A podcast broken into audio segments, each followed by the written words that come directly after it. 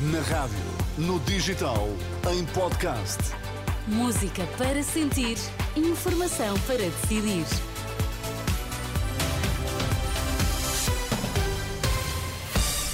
São as notícias na Renascença com a Ana Rita Borda d'Água. Para já os destaques. Olá, bom dia. Bom dia. Militares israelitas atacam a cidade de Jenin, na Cisjordânia. Por cá, o governo chega a acordo com o Sindicato Independente dos Médicos, mas não com a FNAM.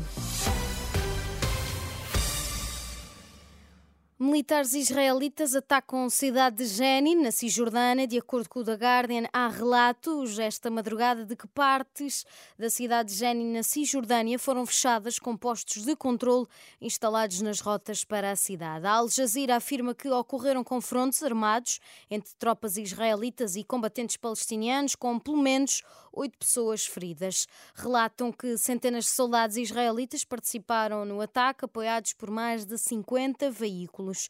O Crescente Vermelho Palestiniano disse que uma das suas equipas médicas foi detida por tropas israelitas do lado de fora de um hospital de Jenin.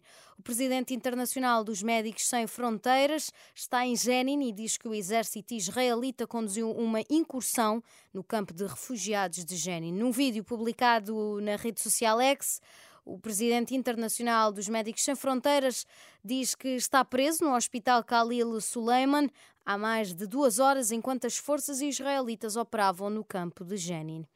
E esta madrugada também outra informação neste contexto de guerra. Os meios de comunicação egípcios relatam que um entendimento preliminar foi alcançado para estender a trégua de acordo com o The Guardian, o jornal egípcio informa que foi alcançado um entendimento preliminar para prolongar a trégua por mais dois dias, nas mesmas condições que estão atualmente a ser observadas. As autoridades israelitas confirmaram ao jornal Haaretz que a proposta estava sendo analisada, mas ainda não foi confirmada. O jornal Haaretz relata que uma fonte israelita disse que o acordo sobre eh, uma extensão dependia da capacidade do Hamas de libertar 10 reféns israelitas adicionais por dia. De acordo com o The Guardian, com menos mulheres e crianças permanecendo em cativeiro, a extensão da trégua pode exigir que o Hamas liberte pelo menos alguns homens israelitas pela primeira vez.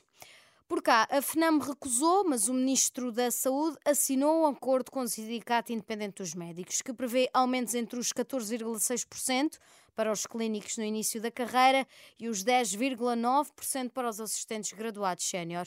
Jorge Roque da Cunha, do Sindicato Independente dos Médicos, diz que este acordo é um sinal de responsabilidade e obriga o próximo governo a negociar com o setor. Nós preferimos dar um sinal claro aos médicos que vão ter um aumento salarial de 400 euros. Uh, com isso, darmos um sinal objetivo de responsabilidade. O momento é de grande preocupação naquilo que está a acontecer no Serviço Nacional de Saúde.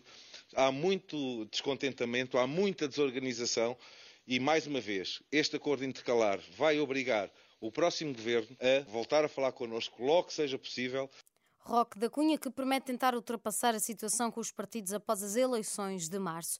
Já a FNAM não quis esperar, recusou este acordo e abandonou as negociações sem assinar. Joana Bordal Issa acusa o ministro de não entender a nenhuma das propostas da Federação Nacional dos Médicos. Nós entramos hoje nesta sessão com uma proposta de atualização de 30%, até baixamos para 22, 23%. Ah, no entanto, não houve esta flexibilidade, não houve este, este encontro por parte do governo relativamente à às reivindicações da Federação Nacional dos Médicos. Eh, e além de que o Governo também não mostrou um mínimo de flexibilidade em rever o resto das nossas reivindicações. A FNAM sai de cena, o CIM preferiu negociar e chegou a acordo com o Ministério da Saúde antes de chegar o novo governo. 10% da população tem uma das pernas inquietas e não sabe. As doenças do movimento são doenças neurológicas que dão movimentos em excesso ou tornam os movimentos mais lentos. São desconhecidas da população em geral e subdiagnosticadas pelos médicos e outros profissionais de saúde, o que impede o seu tratamento. Um alerta feito por Joaquim Ferreira, diretor clínico do Campus Neurológico e professor da Faculdade de Medicina da Universidade de Lisboa no Dia Mundial das Doenças do Movimento, que se assinala hoje. Eu diria que as pessoas não sabem o que são doenças do movimento e muitos médicos, se calhar, também não sabem o que são doenças do movimento.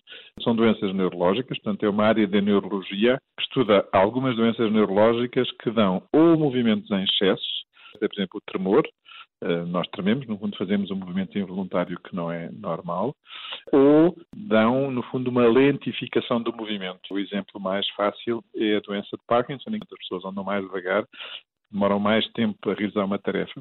Joaquim Ferreira, diretor clínico do Campus Neurológico e professor da Faculdade de Medicina da Universidade de Lisboa, ouvido pela jornalista Anabela Góis.